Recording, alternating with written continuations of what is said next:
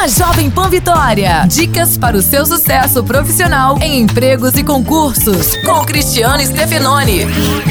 Existem alguns vilões que podem acabar com seu rendimento na hora de estudar em casa para um concurso público. Evite estudar perto de coisas que atrapalharão a sua concentração, tipo televisão, rádio, celular, essas coisas. Aliás, em alguns casos, durante as horas de estudo, é aconselhável inclusive desligar o celular e evitar acessar as redes sociais pelo computador. Também converse com a sua família e peça para não ser incomodado. Ao fazer uma pausa para lanchar ou ir ao banheiro, seja breve e evite outras distrações. Parece radical, mas é preciso ter disciplina. Quando conquistar a vaga, verá que todo o esforço terá valido a pena. Um abraço, sucesso e até a próxima.